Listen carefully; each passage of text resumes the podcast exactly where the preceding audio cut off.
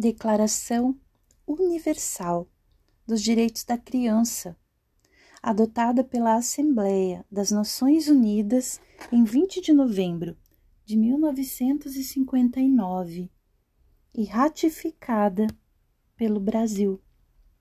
Preâmbulo.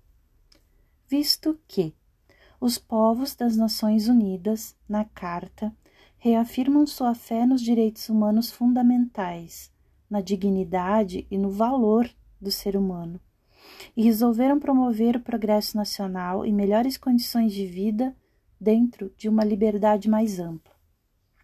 Visto que as Nações Unidas, na Declaração Universal dos Direitos Humanos, proclamaram que todo homem tem capacidade para gozar os direitos e as liberdades nela estabelecidos, sem distinção qualquer espécie, seja de raça, cor, sexo, língua, religião, opinião política ou de outra natureza, origem nacional ou social, riqueza, nascimento ou qualquer outra condição.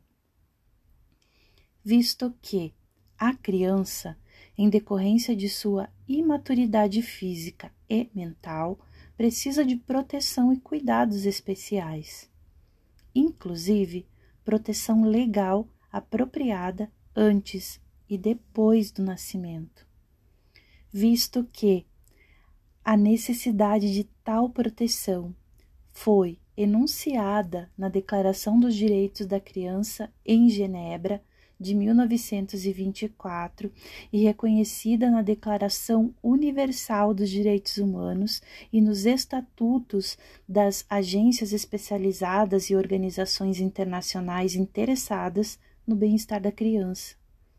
Visto que a humanidade deve à criança o melhor de seus esforços.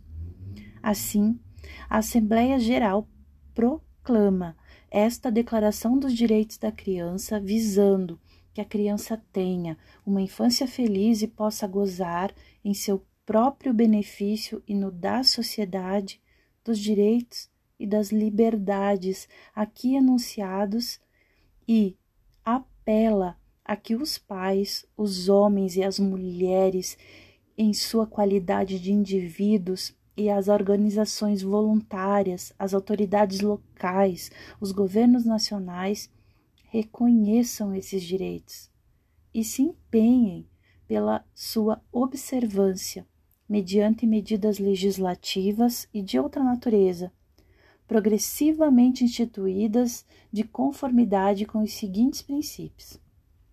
Artigo 1. A criança gozará todos os direitos enunciados nessa declaração. Todas as crianças, absolutamente sem qualquer exceção, são credoras desses direitos, sem distinção ou discriminação por motivo de raça, de cor, sexo, língua, religião, opinião política ou de outra natureza, origem nacional ou social, riqueza, nascimento, qualquer outra condição quer sua ou de sua família. Princípio segundo: a criança gozará de proteção social e ser-lhe-ão proporcionadas oportunidade e facilidades por lei e por os outros meios, a fim de lhe facultar o desenvolvimento físico, mental, moral, espiritual e social, de forma sadia e moral e em condições de liberdade e dignidade. Na instituição das leis, visando este objetivo, levar-se-ão em conta, sobretudo, os melhores interesses da criança. Princípio terceiro. Desde o nascimento, toda criança terá direito a um nome e a uma nacionalidade. Princípio quarto. A criança gozará os benefícios da previdência social, terá direito a crescer e criar-se com saúde. Para isso, tanto a criança como a mãe serão proporcionados cuidados e proteções especiais, inclusive adequados cuidados pré e pós-natais. A criança terá direito à alimentação, recreação, assistência médica adequadas. Princípio quinto. A criança incapacitada física, mental ou socialmente serão proporcionados o tratamento, a educação e os cuidados especiais exigidos pela sua condição peculiar. Princípio sexto. Para o desenvolvimento completo e harmonioso de sua personalidade, a criança precisa de amor e compreensão. Criar-se-á, sempre que possível, aos cuidados e sobre a responsabilidade dos pais e em qualquer hipótese um ambiente de afeto e de segurança moral e material. Salvo circunstâncias excepcionais, a criança na tenridade não será apartada da mãe. À sociedade e às autoridades públicas caberá a obrigação de propiciar cuidados especiais às crianças sem família e aquelas que carecem de meios adequados de subsistência. É desejável a prestação de ajuda oficial e de outra natureza em prol da manutenção dos filhos de famílias numerosas. Princípio sétimo. A criança terá direito a receber educação, que será gratuita e compulsória, pelo menos no grau primário. Ser-lhe-á propiciada uma educação capaz de promover a sua cultura geral e capacitá-la em condições de iguais oportunidades desenvolver suas aptidões, sua capacidade de emitir juízo e seu senso de responsabilidade moral e social, e tornar-se um membro útil da sociedade. Os melhores interesses da criança serão a diretriz a nortear os responsáveis pela sua educação e orientação. Esta responsabilidade cabe em primeiro lugar aos pais.